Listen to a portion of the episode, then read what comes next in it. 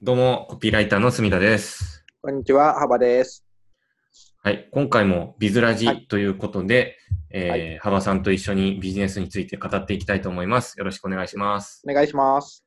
はい、今回のテーマは、はえーい、 2020年以降の新型メディアの台頭とはっていうことで、はい、新型メディアが続々登場してるよっていう話ですね。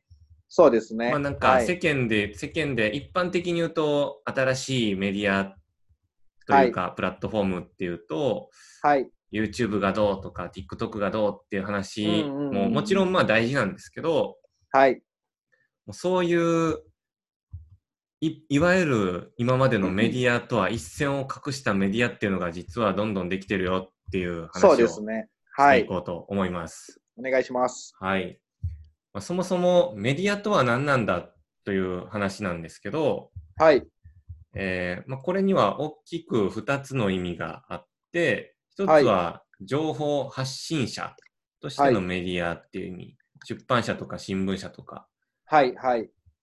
でもう1つブロは、ガーはい、はい、あブロガーとかもそうですよねはい、 YouTuber とかうん、そうですね。 1つのメディアと言われ、はい、えー言えるかもしれません、はい、で、えーともう1つの意味が、はいプラットフォームですねいわゆる Facebook、はい Twitter、YouTube はい、インスタグラム、なんだかんだっていうプそうラッでトすフねォーム、は自い分、たちではコンテンツ作らないけど、こういう場所があるよねっていうこはい、との2つを大きく意味します。はい、はい。で、まあ、今までのメディアっていうと、さっき例に挙げたような出版社、新聞社、あるいははい Facebook、Twitter みたいなところがメディアと言われてたんですけど、はい、はい、最近はどうやら新しいメディアというのがたくさん出てて、はい、えー店舗すらもメディア化できてしまう。うん、はい、そうですね。もうなんなら人が集まるところが何でもメディアになってしまうっていう流れがそうですね。はい。出てきてます。まあ、視点の切り替えというか、まあ、捉え方ですよね、やっぱそれって。うんうんうんはいまあ、ちょっとさっき、あの、幅さんと話してた事は例、い、じゃあど、ええ具体的にどんなものがあるかっていう話なんですけども、ええまず、丸いはい、丸井さん。ははいい、あのーファッションビルって言ったらいいんですかね。はいはい。はい。これは、どういったことをやってるんですかね。えっ、と、丸いなんですけど、はい。えっ、と、まあ、だんだん、まあ、ここはアパレル、若者向けのアパレル発信の、まあ、ビル的な位置づけなんですけど、はい。すごく、その、業績がうん悪化し、やっぱ、売れないみたいで、アパレルってなかなか、うんうんあの、業績が悪化したときに、えっ、と、まあそも、そもそも店舗っていうものの捉え方を切り替えようと。ははは。丸いっていうのはさっき言ったみたいに、まあ、正確なことわかんないですけど、ファッションの発信基地なんだと。うんうんうんということで、えっと普通ってそういう僕も僕もまあデパートとか行きますしパルコとかだと名古屋だとパルコとかがファッションビルだと思うんですけど、うん。はい。えっと店舗に行ってなんか服が何枚もかかっていてうん。でなんか購入するっていうんですかねあうのん気に入ったものを試着とかして店員さんを通じて購入するうん。で、まあ、在庫があれば奥から持ってきてもらうとかっていう作業をするんですけど、そうですね。はい。丸井がやったことっていうのは、もう店舗から在庫を全部取っ払おうと。おお。斬新。そう。で、試着だけ置きましょうと。はいはい。あとは、もう EC ですね。う e んコマース。で、通販で売ればいいじゃないっていう、はいはい。そういうコンセプトに変えたんです。やっぱ発信基地、えっ、と、えっ、と、メディアだと。うあるいはん。そういうふうに視点を切り替えてやったところ、えっ、と、うん売り上げが、まあ、回復したんらしく、うんうんうんえーとまあ、そういう形の店舗を増やして広げてるっていうんですかね、今、そういう売り場ははを。っは。ていう事例ですね、そうで丸いすは。ね。はい、まあそうやって、えっと、単純に在庫を持たないっていうことがビジネス上のリスクうとんかコストっていうのを低く抑えられるっていうメリットもはい、あると思いますし、はい。うーん、もう、なんだろうな。本当メディアですよね。店舗っていうよりかは。もう情報発信ですよね。そこあの。に、顧客からすると、リアルな情報があるみたいなそうとそこうろで、ですすそうよです。ね。はい。同じ事例だと、ナイキの旗艦店、アメリカですね。はい。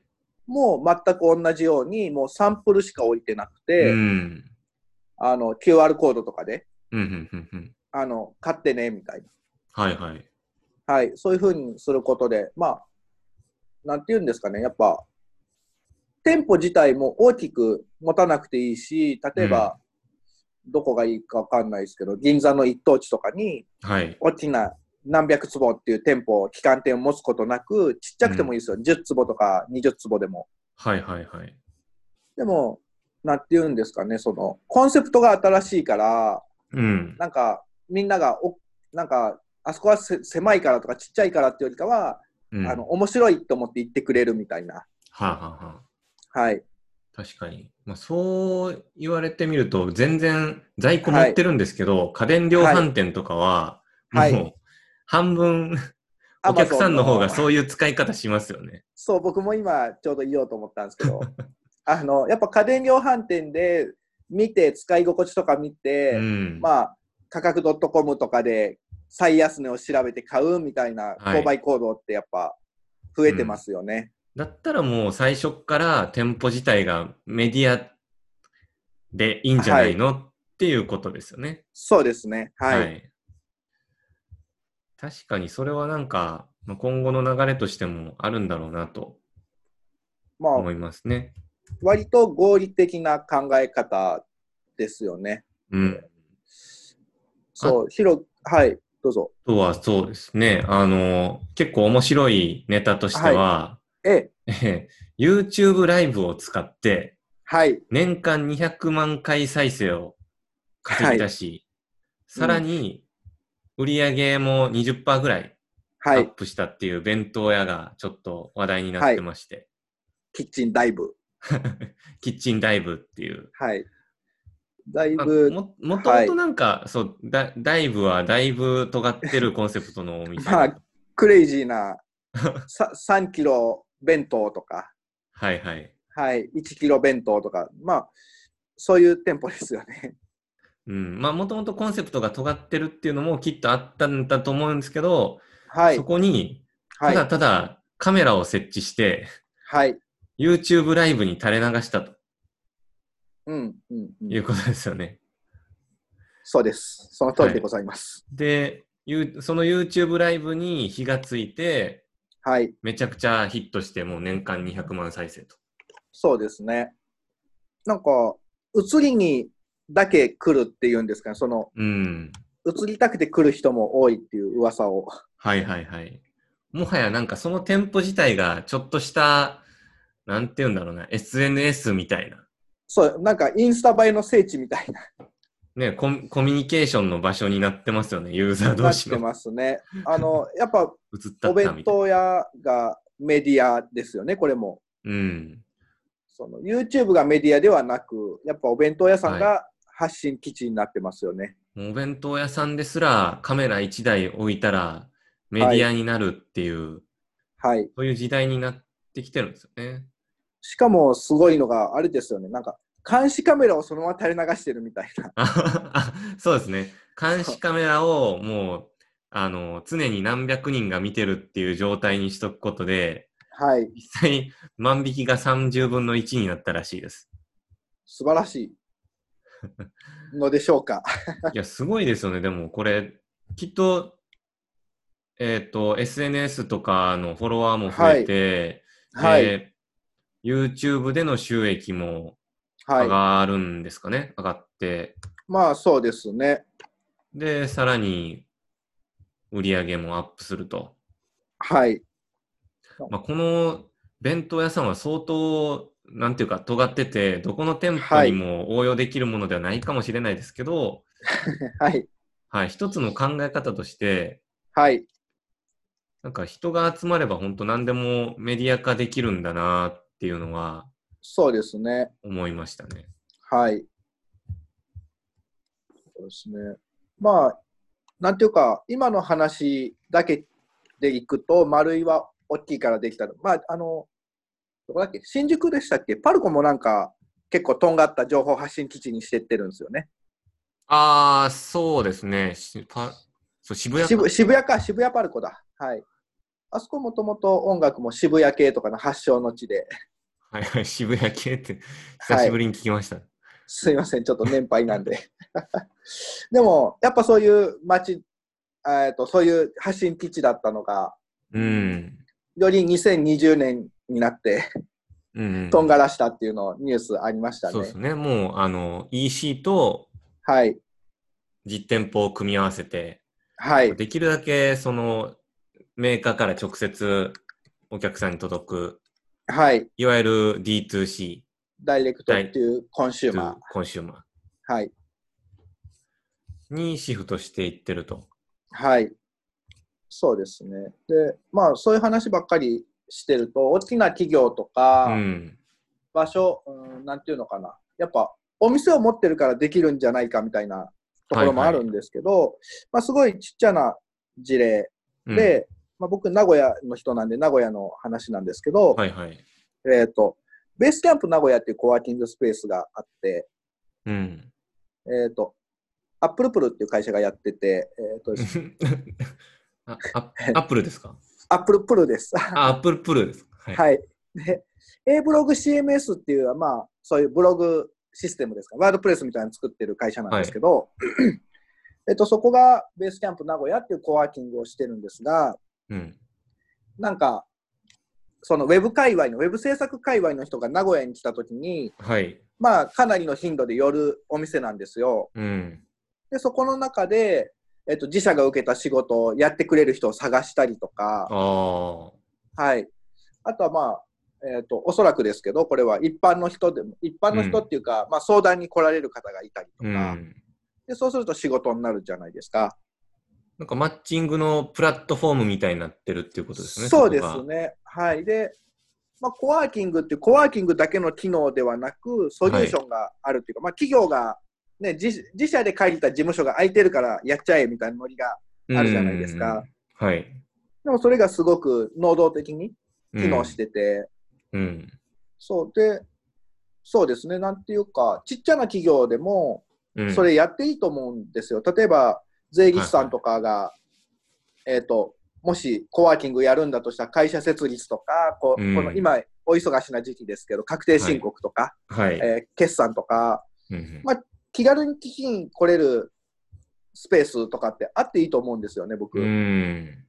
それってすごいメディア、店舗をメディアに、あ店舗っていうか会社、ちっちゃな会社でもメディアにできるってことじゃないかはいな。はい。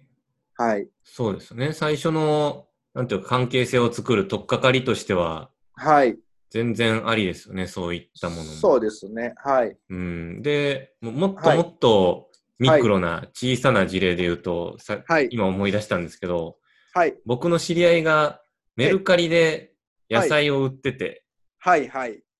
まあ、それは結構社会的に意義のあることをやってて、はい。あの、農家さんで型崩れした野菜とかってもうはい食べ。られなかったら捨てられる運命にあるんですけど、はい。これをいろんな農家さんから集めて、で、うんうん、野菜セットみたいな感じで、はメルい。カリで出品してるんですよ。ちゃんと、ちょっと利益も出るよう に。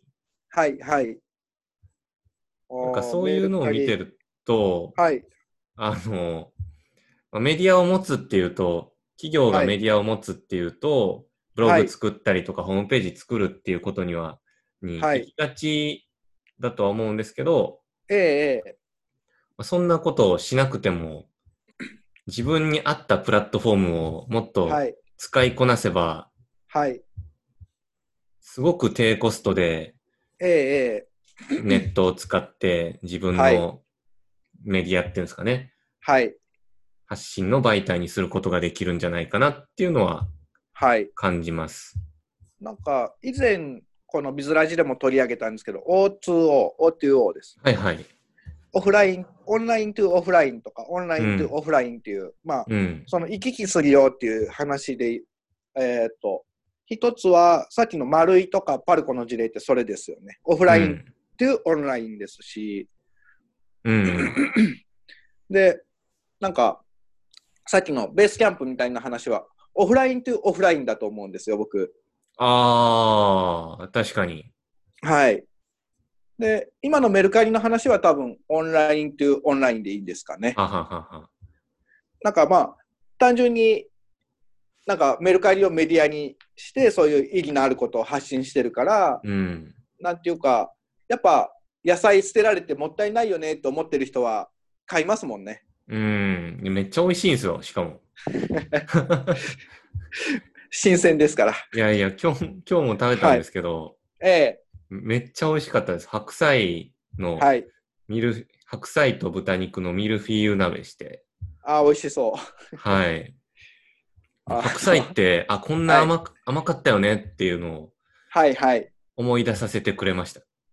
なんか、あれですよね。よく農家の人とかが、本当に言ってるかどうかわかんないですけど、虫がついて形が崩れてるやつの方が美味しいんだみたいな。ああ、よく言いますよね。 そうそういうノリですよね、もうすでに。はい美味しいですよね。うん。いや、野菜自体も本当こだわって育ててるんですよね。はいはい。オーガニックとか、そういう、あの、感じ無なのか農薬とか、はい。減農薬とかで。